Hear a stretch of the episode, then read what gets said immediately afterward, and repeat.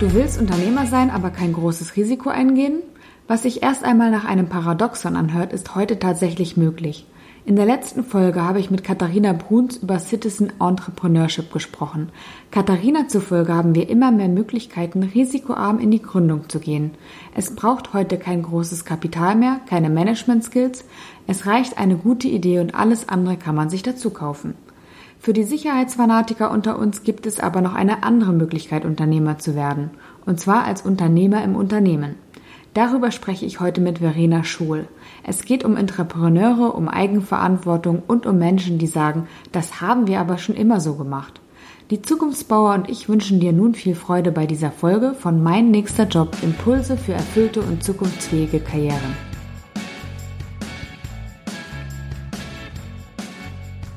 Hallo Verena, schön, dass wir hier zusammensitzen. Äh, ich habe dich gefunden über oder zum Thema, zum Stichwort Intrapreneur. Ähm, wollen wir gleich einsteigen? Wer bist du und was machst du? Ja, wir können gerne gleich einsteigen. Ähm, mein Name ist Verena Schohl. Ich arbeite bei der Ergo Group und äh, leite da eine Einheit zum Thema Weiterbildung für Angestellte hier bei der Ergo. Und wie nennt sich dein konkreter Beruf? Also ich bin Personalentwicklerin und mein Titel hier ist Gruppenleiterin Weiterbildung 2.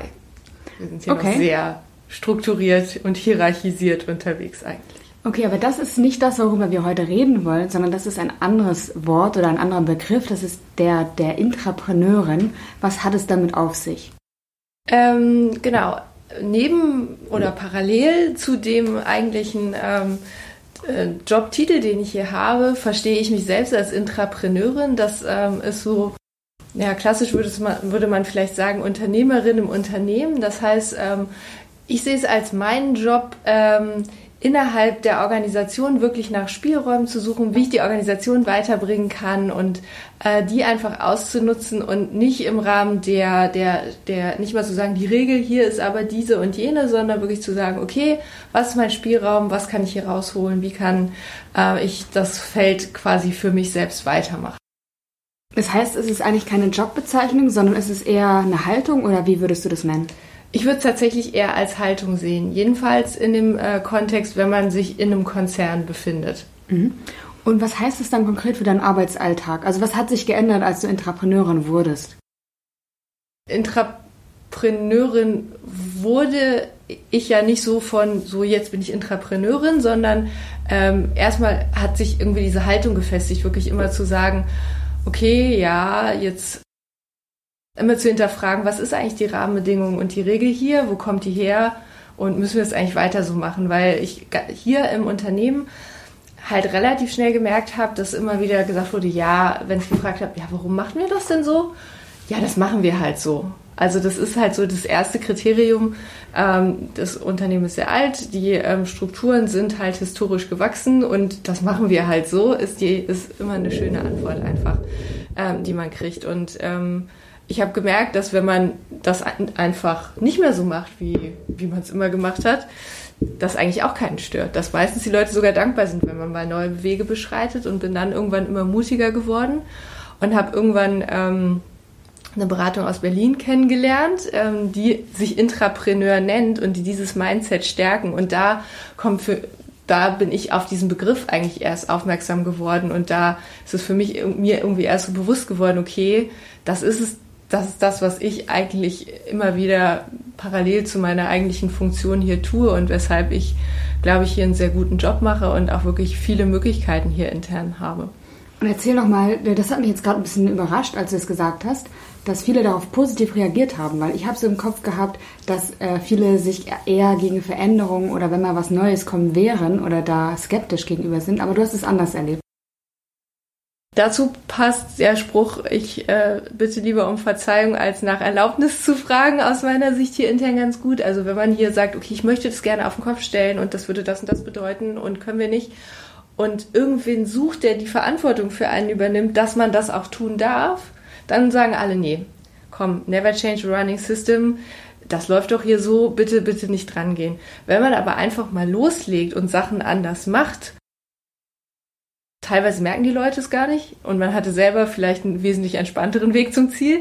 Und auf der anderen Seite hat man häufig tolle Ergebnisse und die Leute fragen dann, ja, was, wie seid ihr denn da hingekommen oder was ist das denn jetzt? So dass man ähm, einfach durch, durch Taten im Prinzip überzeugen muss. Also dieses äh, neue Ideen zu haben, das merke, habe ich hier auch häufig gemerkt, ist nicht immer so beliebt, weil das für viele Leute halt auch mehr Arbeit bedeutet und weil es ja auch bedeutet, dass man das, was bisher getan wurde, in Frage stellt. Und dabei kommt es, finde ich, sehr stark darauf an, wie man das tut. Also ich habe hier auch mal eine Zeit lang im Change Management gearbeitet und da hat man ja nur mit Veränderungen quasi zu tun und ähm, habe da auch gelernt, äh, bin dann immer in so Gespräche eingestiegen mit das, was sie tun, ist äh, gut und richtig und in den Rahmenbedingungen, die wir in den vergangenen zehn Jahren hatten, war das bestimmt auch die beste Lösung. Jetzt sollten wir aber mal drauf schauen, was sich eigentlich gerade so verändert und wodurch wir mehr und neue Spielräume haben. Das heißt, ich glaube, es ist auch eine Frage der Kommunikation. Okay, das heißt, man muss kommunikationsfähig sein als Entrepreneur oder Preneurin und man muss Verantwortung übernehmen können. Ja. Gibt es noch Sachen, die man mitbringen sollte? Oder die, die jetzt abverlangt werden? Ähm, man sollte schon eigene Ideen haben oder, oder Möglichkeiten und Tools, wie man Ideen entwickeln kann. Also ich glaube, wenn man selbst einfach nur immer Ideen von anderen irgendwie verwursten möchte und auf die Straße bringt, dann macht dann das, also mich zumindest würde das nicht froh machen und dann würde ich auch nicht die Energie haben, immer mal wieder irgendwie solche Guerilla-Bewegungen zu starten und einfach die Dinge anders zu machen. Ich glaube, man braucht eine, eine Form von innerem Antrieb und das kommt bei mir sehr stark durch eigene Ideen, die ich gern verwirklicht sehen möchte. Gibt es noch mehr Gründe, warum du das machst?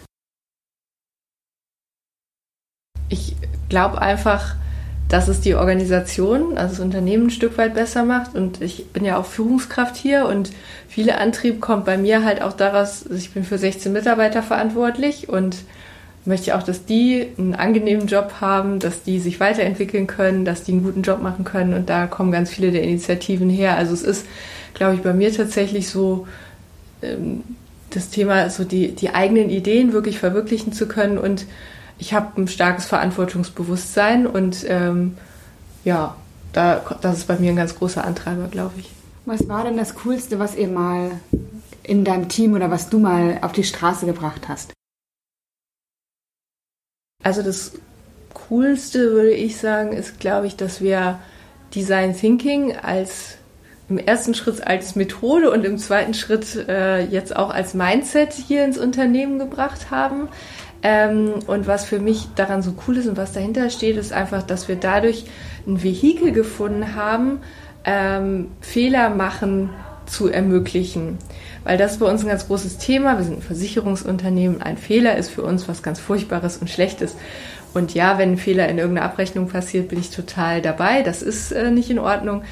Aber wenn man innovativ sein möchte und Neues erarbeiten möchte, dann muss man halt auch irgendwie scheitern dürfen. Das kann nicht jeder, nicht jeder Versuch wird der mega Erfolg werden. Und ähm, dieses Thema Fehlerkultur ist eins, was hier sehr schwierig ähm, im Unternehmen diskutiert wird. Und ähm, ich finde es sehr cool, dass wir es geschafft haben, mit dieser Methode, die wir über Schulung, über Ausbildung von internen Moderatoren, über digitale Tools, die wir zu dem Thema haben, ins Unternehmen gebracht haben, dass wir damit ein Vehikel gefunden haben, wie wir Menschen, die sonst immer Angst hatten, was Neues auszuprobieren, dadurch, dass sie jetzt so ein, so ein Deckelchen drüber stülpen konnten, sagen, wir machen jetzt Design Thinking und in diesem Prozess einfach Sachen entwickelt haben, ähm, dadurch eine größere Fehleroffenheit im Unternehmen erzeugen konnten.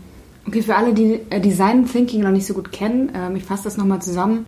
Das ist eine Methode, um, ähm, wo man eigentlich Produkte entwickelt oder Services oder was auch immer, etwas auf jeden Fall verbessert und dabei guckt, dass der Nutzer im Zentrum steht und dass man in seine Schuhe schlüpft und mal ausprobiert, wie, was braucht er denn eigentlich, schnell einen Prototyp baut, dann wieder äh, zurückgeht zum Nutzer, ist es eigentlich das, was er haben wollte, dann äh, iteriert, also wiederholt um irgendwann zu einem coolen ähm, Produkt zu kommen oder Service oder was auch immer, was dann derjenige auch wirklich, äh, was ihm weiterhilft und was von Nutzen ist. Ne?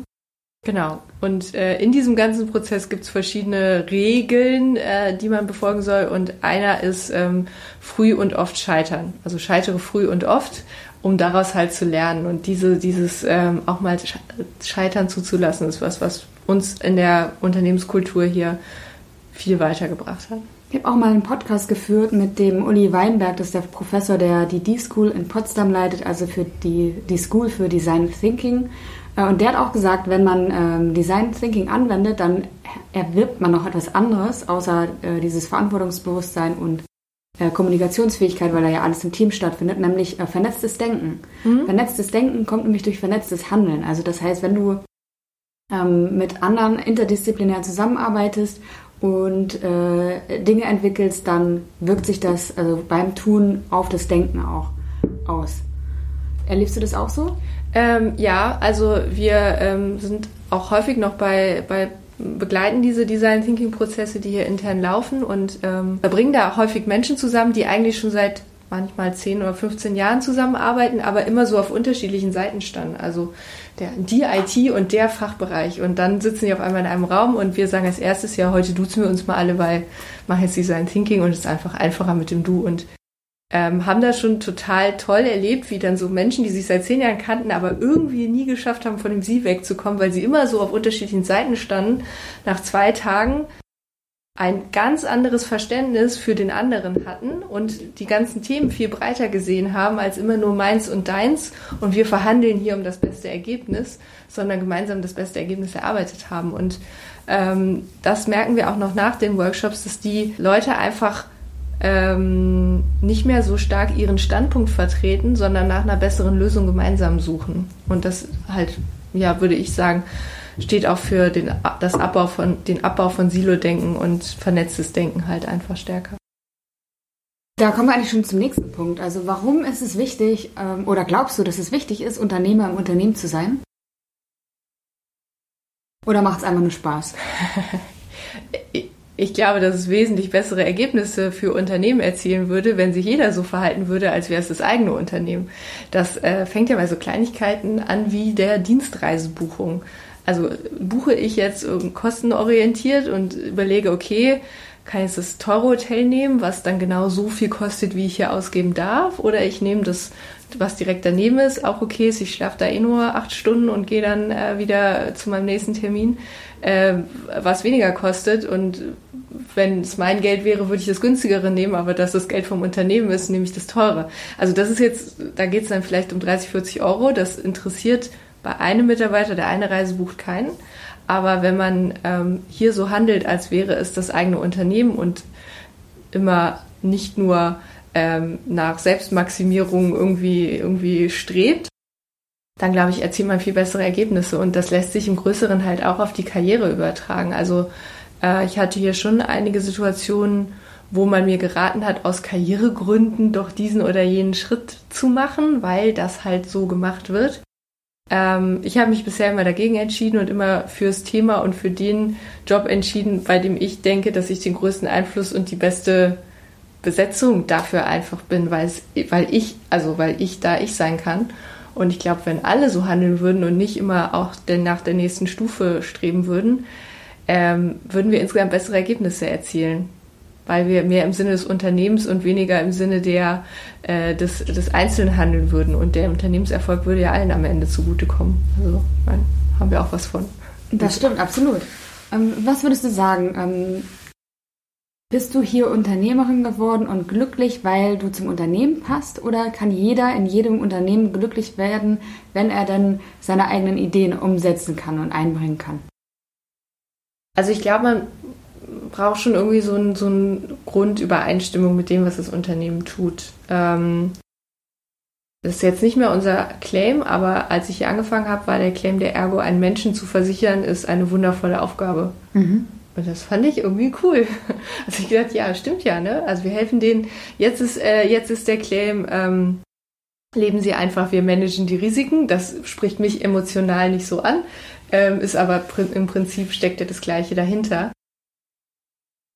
Das heißt, wenn ich mit dieser Grundausrichtung des Unternehmens nicht übereinstimmen würde, hätte ich auch ein Problem, mich hier so einzubringen. Ich glaube, das ist schon wichtig, dass man nicht sagt, okay, ich arbeite bei einem Tabak Zigarettenproduzenten und bin äh, die totale Anti-Raucherin. Also das könnte ich zum Beispiel, da würde ich immer ein Problem haben. Also mhm.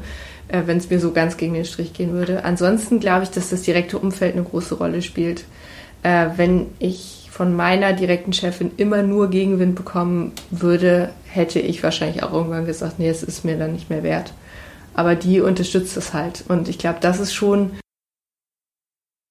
im Großen und Ganzen muss die Vision des Unternehmens zur eigenen Vision passen und dann muss das Erleben dieser Vision auch im direkten Miteinander stimmen. Und dann kann man, glaube ich, auch da glücklich werden, auch wenn, äh, also Versicherungen sind jetzt auch nichts, worüber ich mir im Privatleben ständig Gedanken mache. Es ist jetzt nicht so, dass ich das für wahnsinnig sexy und toll halte, aber grundsätzlich ist schon eine gute Sache, dass es solche Unternehmen gibt und die sinnvoll Risiken von Menschen absichern. Ja, du hattest vorhin gesagt oder geredet von der Selbstmaximierung.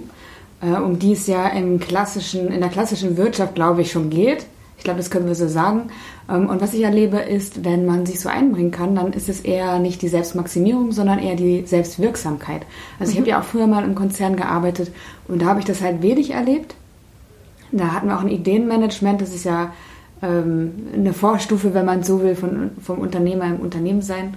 Äh, weil man da auch Ideen einreicht, ähm, vielleicht nicht selber umsetzt, aber zumindest sich einbringen kann. Und äh, da habe ich so eine Anekdote. Ähm, wir hatten den Auftrag bekommen, als äh, Abteilung bzw. Bereich eigentlich so viele Ideen wie möglich einzureichen und äh, mindestens eine Quote von, glaube ich, zehn Ideen im Jahr pro Abteilung einzureichen. Ich habe das dann äh, ernst genommen und habe mein Team zusammengetrommelt. Also ich war nicht Führungskraft, sondern einfach Teammitglied. Hatte einfach Millionen Ideen und habe dann gesagt zum Team, komm, ich teile alle, alle Ideen mit euch. Welche Ideen habt ihr? Wir schmeißen das in den Pott, reichen das ein, vielleicht kriegen wir Bonus dafür, wie auch immer. Aber auf jeden Fall ähm, hat es mich halt voll, voll gefreut, dieses, diesen Wettbewerb mitzumachen. Und dann war die Antwort von meinem Chef, äh, Frau Stör, wissen Sie eigentlich, wie viel Arbeit das jetzt für mich bedeutet? Ne? Und das hat mich so frustriert. Und ich glaube, dass das eben, wenn man das Gegenteil erlebt, da ernst genommen zu werden, auch zu sehen, wie eigene Ideen umgesetzt werden und Realität werden, das ist total ähm, ja, sinnstiftend, weiß ich nicht, aber auf jeden Fall schon auch erfüllend sein kann, oder? Ja, ja, ja. Also, ähm, ja, das ist ja also wenn man so Themen gefunden hat, die einem wirklich persönlich wichtig sind und wenn man auch an Dingen arbeiten kann, die man selbst für sinnvoll hält, dann ist es, glaube ich, dann ist es schon eine Art von Selbstverwirklichung auch in einem gewissen Sinne. Und äh, was das dann für den Einzelnen bedeutet, hängt halt immer vom, vom Einzelnen ab. Also ich bin ja in der Personalentwicklung tätig. Mir ist halt schon wichtig, wie die, wie die Mitarbeiter hier und die Organisation an sich sich weiterentwickeln kann. Also das ist auch mein Job ist auch inhaltlich schon echt mein Thema. Ich war früher mal in einer Abteilung, die sehr viel mehr an, mit Verträgen zu tun hatte. Dann ging es um Vertragsgestaltung. Ja, das habe ich auch mal zwei Jahre gemacht, aber da wäre ich jetzt wahrscheinlich auch nicht so drin aufgegangen, egal wie die Rahmenbedingungen dann gewesen wären. Wenn jetzt jemand überlegt oder jemand hat vielleicht viele Ideen, ist in einem Job, wo er nicht so hundertprozentig zufrieden ist, aber auch nicht ganz unglücklich ist und äh, er ist jetzt ein Typ, der wirklich gerne Ideen umsetzt, was könnte er tun, um Intrapreneur, Intrapreneurin zu werden? Also ich würde sagen, einfach mal im Kleinen anfangen. Also häufig die Finallösung, wenn man wirklich so eine grandiose Idee hat und das so ein Riesending ist ähm, und man braucht da IT-Kapazitäten und was weiß ich was alles für, das wird man wahrscheinlich so schnell nicht bekommen. Aber so, mit sowas wie einem Prototypen anzufangen und vielleicht auch erstmal mit Kollegen zusammen zu überlegen, können wir nicht mal einen Workshop zu dem Thema machen, mit zum, irgendeiner Innovations- oder agilen Methode, zum Beispiel Design Thinking, ähm, dass man sagt, dass man erstmal ein erstes Ergebnis produziert. Also nicht nur sagt, Chef, ich habe hier eine Idee, wo kann ich die bitte abgeben? Weil das ist das, was auch hier intern noch häufig passiert, dass die Ideen halt irgendwo abgegeben werden, sondern einfach für ein Thema mal Verantwortung übernehmen und dann auch sagen, so, ich habe das und das mal ausprobiert und dieses und jenes Feedback habe ich bekommen. Das geht häufig auch im Kleinen. Man muss halt einfach, finde ich, immer nach der ähm, nach der umsetzbaren Größenordnung suchen und damit erstmal anfangen. Auch wenn man damit vielleicht in so einem, wir sind ja hier ein echt großen Konzern, also wir haben in, äh, im Inland 14, über 14.000 Angestellte ich erreiche auch nicht mit jeder Idee oder jeder Initiative, die wir haben, 14.000 Leute direkt. Aber vielleicht erreiche ich erstmal 40. Und von denen kriege ich ein Feedback, sodass sich dann vielleicht auch andere interessieren. Oder ich erreiche erstmal nur vier. Das kann manchmal auch schon durchaus Auswirkungen haben. Also man sollte ähm, klein anfangen, um groß denken zu können.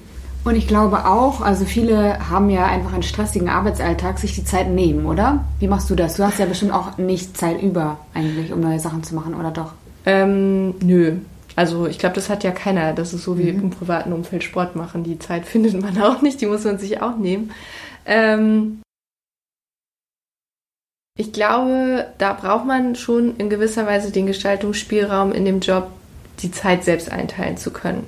Und dann muss man es einfach machen, weil am, wenn man wirklich den Gestaltungsspielraum hat, fragt am Ende keiner danach, wo ist der halbe Tag geblieben. Also den kriegt man immer irgendwo irgendwie ähm, zusammen, um mal sich in eine Idee reinzudenken oder mal an was zu arbeiten. Und es gibt auch hier in der Ergo Jobs von, also die Mitarbeiter, die in der Telefonie arbeiten, also die mit den Kunden telefonieren, die sind halt durchgeplant und die haben dann also müssen sich dann mit den Kollegen absprechen, wann wer mal fünf Minuten an die Luft gehen kann, so ungefähr. Da muss ich auch sagen, da wird man das wahrscheinlich schwer umsetzen können, wenn man so fest eingetaktet ist. Wenn man den Gestaltungsspielraum hat, glaube ich, kann man sich die Zeit immer nehmen, wenn man es wirklich will. Letzte Frage. Warum sollte man sich engagieren? Oder warum sollte man Entrepreneur, Entrepreneurin werden? Für einen selbst, weil es wirklich aus meiner Sicht glücklicher macht, mhm. Dinge zu ändern, als sich über bestehende Rahmenbedingungen zu beschweren. Ich glaube wirklich, dass es für einen selbst gut ist im Sinne von ähm, vom inneren Gefühl und von dem ich kann ich bei der Arbeit sein und ähm, mich selbst einbringen. Und ähm, ich bin vom Studium her BWLerin, also das, so das ganze Thema, wie Kapitalismus funktioniert und so weiter, ist mir auch nicht fremd. Ähm, ich glaube auch, dass man unternehmerischen Erfolg dadurch erzielt fürs Unternehmen und ähm, damit auch für sich selbst, weil man ist ja Teil des Unternehmens. Also sollte das, äh, das Unternehmen auf jeden Fall auch ein Interesse haben, einem Spielraum zu geben für neue Ideen und Umsetzungen, die man dann machen kann. Ja, also ich glaube, das Unternehmen wirklich besser werden würden, wenn sie das flächendeckend hinbekämen. Da gibt es ja immer das berühmte Google-Beispiel, dass sie 80 Prozent ihrer Zeit quasi in Projekten verplant sind und 20 Prozent machen können, was sie möchten. Ähm und da scheint es ja zu funktionieren.